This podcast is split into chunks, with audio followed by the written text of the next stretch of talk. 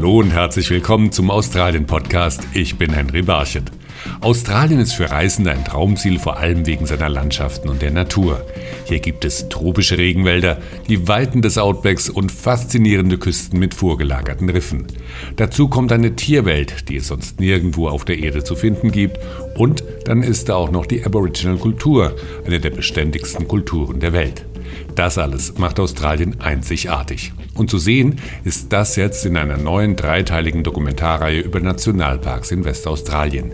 Die hat der Dokumentarfilmer Peter Mörs gedreht und mit ihm spreche ich in dieser Episode des Australien-Podcasts. Peter Mörs, herzlich willkommen zu dieser Episode. Hallo, danke, dass ich hier sein darf. Sie haben in Westaustralien gedreht und dieser Bundesstaat, der nimmt ja ungefähr ein Drittel des gesamten Kontinents ein. Allein dort gibt es mehr als 100 Nationalparks und 13 Meeresschutzgebiete und Sie haben sich jetzt für Ihre Dokumentarreihe drei Naturlandschaften ausgesucht, nämlich die Nationalparks in dem Gebiet Walpole Wilderness, Carigini und Mitchell River. Was ist das Ziel Ihrer Dokumentarreihe? Warum haben Sie sich gerade diese drei Gebiete ausgesucht? Wir wollten Westaustralien anhand von drei und sehr unterschiedlichen Lebensräumen darstellen. Äh, diese unterschiedlichen Lebensräume waren einmal der wüstenartige Mittelteil, dann den tropischen Norden und dann zu allem Erstaunen wollten wir auch vorstellen, dass es ganz im Süden, im Südwesten ein äh, stark bewaldetes Gebiet gibt, was wahrscheinlich niemand mit Australien assoziiert.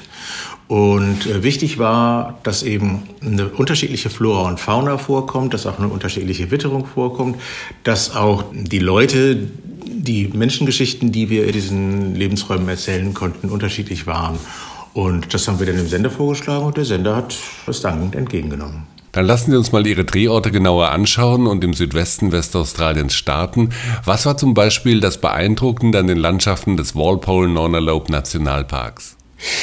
Der Nationalpark, den Sie jetzt gerade genannt haben, im Süden ist ein sehr kleiner. Deshalb haben wir uns entschieden, die sieben Nationalparks äh, zusammenzufassen zu einem Bereich, den wir Walpole Wilderness genannt haben. Also das Ganze sieht so aus, sind wirklich sehr, sehr große Wälder aus Curry-Eukalypten. Die Wälder erstrecken sich wirklich bis an die Küste.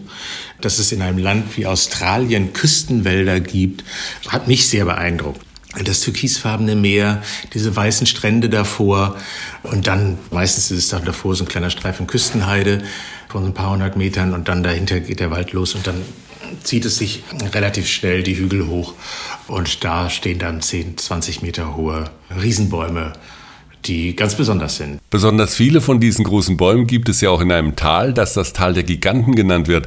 Da gibt es einen Wald mit sehr hohen Eukalyptusbäumen. Das ist doch bestimmt ziemlich faszinierend, wenn man da unten am Wurzelstock steht und nach oben schaut. Das ist, äh, ich würde sagen, das Faszinierendste, an, unten an den Wurzeln zu stehen, weil diese großen Bäume sind fast alle hohl. Und wenn ich meine hohl, dann äh, meine ich wirklich so, dass sie da unten Gartenhaus reinbauen könnten. Und äh, ich habe auch eine Geschichte gemacht mit einem Biologen, Nate Anderson, der diese Frage der Baumaushöhlung, die wirklich nur bei diesen Red Tingle Bäumen vorkommt, wissenschaftlich untersucht hat. Er hat herausgefunden, dass es im Grunde genommen so etwas ist wie eine Sparmaßnahme des Baumes. Der Baum versorgt sich über die Rinde. Das, was innen ist, ist totes Kernholz und er gibt es im Grunde genommen frei, um seine Ressourcen für was anderes aufzubewahren die stehen dann wirklich noch so auf ein, so einem Brett und auf der anderen Seite stützt sie also noch gerade so ein, so ein, so ein Stämmchen ab. Also man, man steht davor und denkt so, wie kann das sein? Also wie kann das statisch funktionieren? Äh, gerade in diesem Bereich im, im Tal der Giganten, wo diese Baumwollfahrt auch ist, hat man das, da sind wirklich auch die schönsten Exemplare. Ich kann das jedem empfehlen, da in den umliegenden Park zu gehen. Ganz großartige Atmosphäre. Auch an einem ganz heißen Tag ist das überhaupt kein Thema. Und da erlebt man diese Baumriesen wirklich auf eine ganz äh, eindrückliche Art und Weise. Eindrucksvoll auch ein weiterer Drehort, nämlich der Carigini Nationalpark, rund 1400 Kilometer nördlich von Perth. Wie unterscheidet der sich jetzt landschaftlich von der Walpole Wilderness? Er könnte gegensätzlicher nicht sein. Der Carigini Nationalpark liegt in der Pilbara. Es ist eine Landschaft, eine Region, die sehr wüstig ist und könnte nicht unterschiedlicher sein als die Region der Walpole Wilderness. Während die Walpole Wilderness waldig, gemäßigt, feucht ist, äh, ist in der Pilbara roter Staub, Spinifax und trockene Luft. Und plötzlich tut sich einem eine Schlucht auf vor allem und dann kann man, wenn man weiß wie, da runtergehen in diese Schlucht. Da unten ist ein Fluss. Und um diesen Fluss herum wachsen Bäume. Und davor wachsen Moose, Farne. Also ich habe noch nie in meinem Leben so einen Widerspruch auf wenigen Quadratmetern erlebt. Also so einen krassen Widerspruch.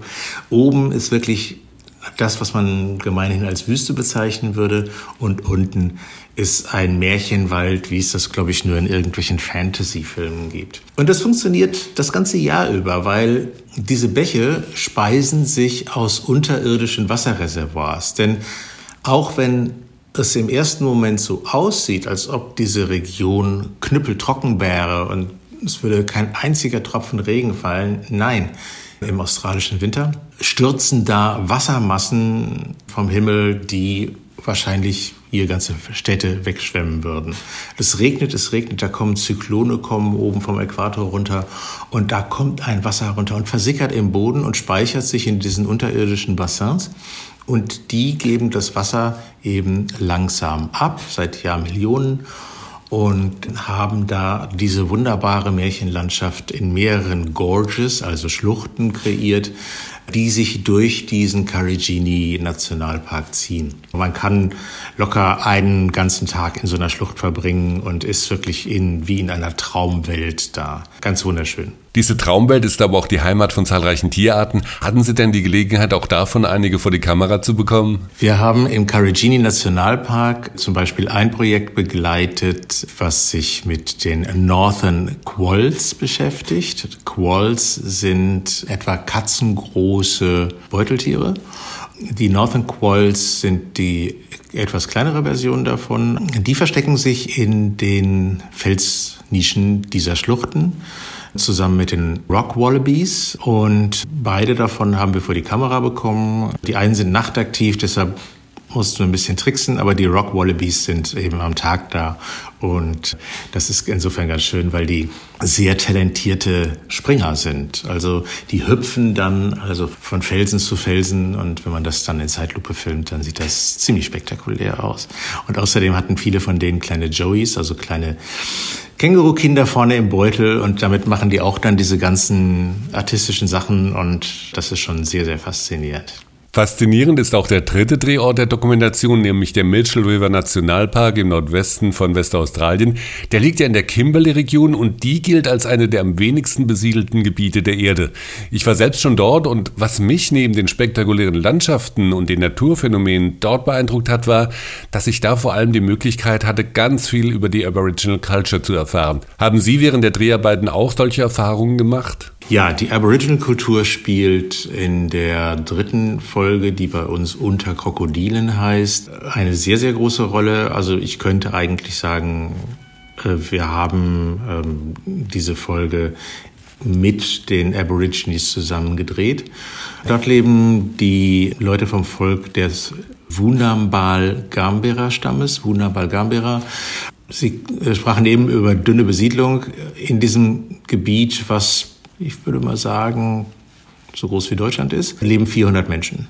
Es sieht aus, als wäre es nicht besiedelt und als würde auch sich niemand drum kümmern. Das ist aber nicht so, weil die Menschen des Wunambal Gambera Volkes kümmern sich sehr wohl und sehr gut um ihr Land. Sie machen jedes Jahr einen Feuermarsch und legen selber kleine Kontrollfeuer an das noch etwas feuchte Gras, damit einfach für einen großen Brand dem Land der Treibstoff entzogen wird. Man hat festgestellt, wenn man das nicht macht, dann kommt es irgendwann durch Blitzschlag zu Riesenbränden und alles ist auf einmal weg. Und diese Kontrollbrände sind sehr wichtig. Diese Brände also ein ganz wichtiger Aspekt für das Leben der Menschen in dieser Region. Gab es aber auch andere Lebensbereiche, die Sie kennenlernen durften? Dann hatte ich die Ehre, zu Felsmalereien geführt zu werden. Mir wurde dann die Bedeutung der Malereien und die Geschichten dazu erzählt. Das dürfen nur ganz bestimmte Leute machen immer nur die Stammesältesten. Und äh, Jeremy in diesem Falle, der Stammesälteste, hat mich dann mitgenommen und mir auch eine Geschichte nach der anderen erzählt. Warum dürfen das nur die Stammesältesten machen? Damit keine falschen Stories in die Welt gelangen. Weil dieses Erbe ist das Erbe ihrer Vorfahren. Und dieses Erbe ihrer Vorfahren ist ihnen heilig. Diese Vorfahren hören auch zu. Die sind auch Teil ihrer Gegenwart. Die Ahnen sind sozusagen in dem Raum, in dem sie sich auch bewegen und passen auf sie auf. Sie gehen zum Beispiel, wenn sie diesen Feuerwalk machen, dann gehen sie durch ein Land, in dem es ganz viele giftige Schlangen gibt. Aber die Ahnen passen eben auf, dass diese Schlangen niemandem etwas tun. Und dafür nimmt man die Überlieferung dieser Ahnen und tradiert sie eben weiter. Und es dürfen auch nur ganz bestimmte Leute hören und es dürfen auch nur ganz bestimmte Leute erzählen. Wenn man so tief in die Aboriginal-Kultur eintauchen kann, dann muss Ihnen ja ein großes Vertrauen entgegengebracht worden sein. Also wir waren, Sie merken es schon, wir waren sehr dicht an der Aboriginal-Kultur, haben auch mit denen da zusammen gewohnt in so einem Camp und durften schlussendlich dann auch am Ende unserer Zeit an einer Junba teilnehmen. Eine Jumba ist eine spezielle Form der Corroboree. Corroboree ist letztendlich ein Verallgemeinerungswort für Zusammenkunft. Im Nordwesten in den Kimberleys heißt es Jumba. Und das Schöne ist, dass es eben am Ende war, dass die Vorbereitung für diese Jumba eben Teil unserer Drehzeit waren. Also immer wenn wir irgendwie wieder zurückkamen ins, ins Camp, dann machte irgendeiner ein Stirnband oder malte irgendeine Maske. So haben wir im Laufe der Drehzeit dann immer irgendwie diese ganzen Vorbereitungen mitbekommen für diese Jumba. Letztendlich sind das ritualisierte Tänze. Es sind auch immer die gleichen. Alle kennen sie. Und das soll auch so sein. Das dient auch dem Erhalt der Traditionen. Also diese ganzen Tänze, die auf dieser Jumba dargestellt werden und die Geschichten, die diese Tänze dann symbolisieren, die sind eben dann wie in einer Zeitkapsel erhalten. Auch hier ist es wieder so, nur die Ältesten dürfen diese Jumba-Lieder, die sie dann wiederum Corroborees nennen, also diese Corroboree-Gesänge dürfen Sie das dann erzählen. Das darf also nicht von irgendjemand anderem gesungen werden oder auch vorgespielt werden und deren Bedeutung erzählt werden. Wir hatten wirklich die Ehre, ganz tief dort einzutauchen und das war wunderbar. Das kann ich mir vorstellen, denn wenn man so nah dran ist an den Traditionen und Ritualen, dann bekommt man ja auch ein ganz anderes Verständnis für die Lebensweise der Ureinwohner. Ja, also tatsächlich hat mich diese Aboriginal-Kultur sehr beeindruckt, muss ich sagen der Umgang mit der Natur hat mich sehr viel gelehrt auf dieser Drehreise. Sie verstehen sich als Teil dieser Natur und nicht als Menschen, die diese Natur betrachten. Also das ist immer eine Wechselwirkung, nicht? Das merkt man zum Beispiel an einer an einer Geschichte, äh, die ich da erlebt habe. Ich bin mit der Jocelyn sind wir zu dem Mitchell Falls gelaufen das war ein nicht ganz stressfreier Weg von dreieinhalb Stunden durch 34 Grad heißen Dschungel mit dem Equipment. Aber wir wollten unbedingt zu diesen Mitchell Falls, die auch im Film sind und die spektakuläre Wasserfälle sind. Und auf dem Weg dahinter dachte ich, Mensch, Jocelyn, du bist doch so eine tolle Vogelkennerin. Erzähl uns doch mal, was du hier für Vögel siehst. Und Jocelyn, 22, bemerkt Tiere und Vögel auf eine ganz andere Art und Weise, als wir das tun. Also wir müssen einen Busch betrachten oder einen Baum und darauf, da irgendwie auf Bewegungen achten.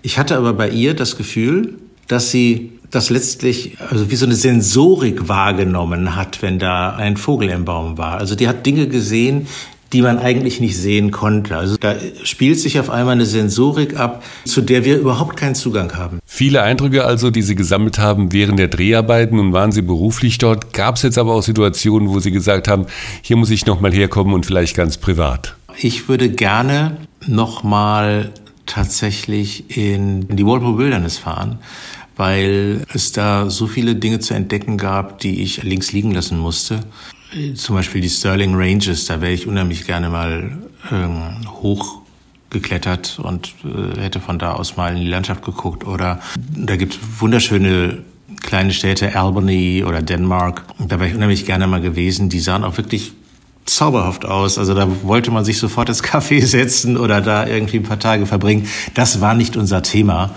Aber da würde ich gerne wirklich nochmal hin. Das hat mir sehr gefallen und ähm, da würde ich mich bestimmt auch sehr wohl fühlen. Das klingt ja nach vielen Inspirationen für weitere Reportagen aus Australien. Vielen Dank, Peter Mörs, für dieses Gespräch. Ich danke Ihnen für die Einladung. Die Reportagen von Peter Mörs über die Nationalparks in Westaustralien sind abrufbar über die Arte Mediathek. Wenn Sie noch mehr über die Nationalparks und Westaustralien erfahren wollen, dann empfehle ich Ihnen die Seite Western Australia australia.com und Informationen über alle Regionen in Australien finden Sie auf australia.com.